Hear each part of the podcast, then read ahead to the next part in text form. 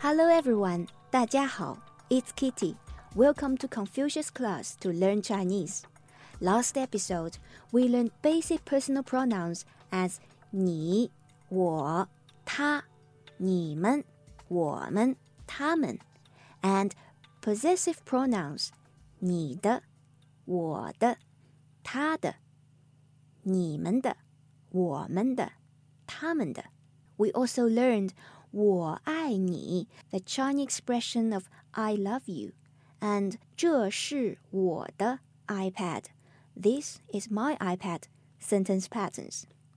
This episode, let's learn reflexive pronouns. In English, we use a reflexive pronoun as a direct object when the object is the same as the subject of the verb. For example, I teach myself to play the piano. Another example. Be careful with a knife, you might cut yourself.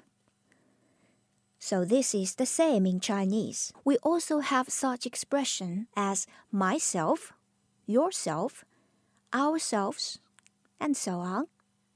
So myself, 我自己,我自己 yourself 你自己，你自己；herself，他自己，他自己；himself，他自己，他自己；ourselves，ourselves，我们自己，我们自己；yourselves，你们自己。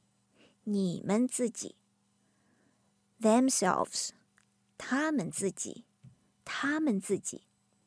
You've already noticed that all the reflexive pronouns are made of the basic personal pronouns plus the magic word 自己. Let's see how do they function in a sentence. An example. I teach myself to play the piano. In Chinese we say 我教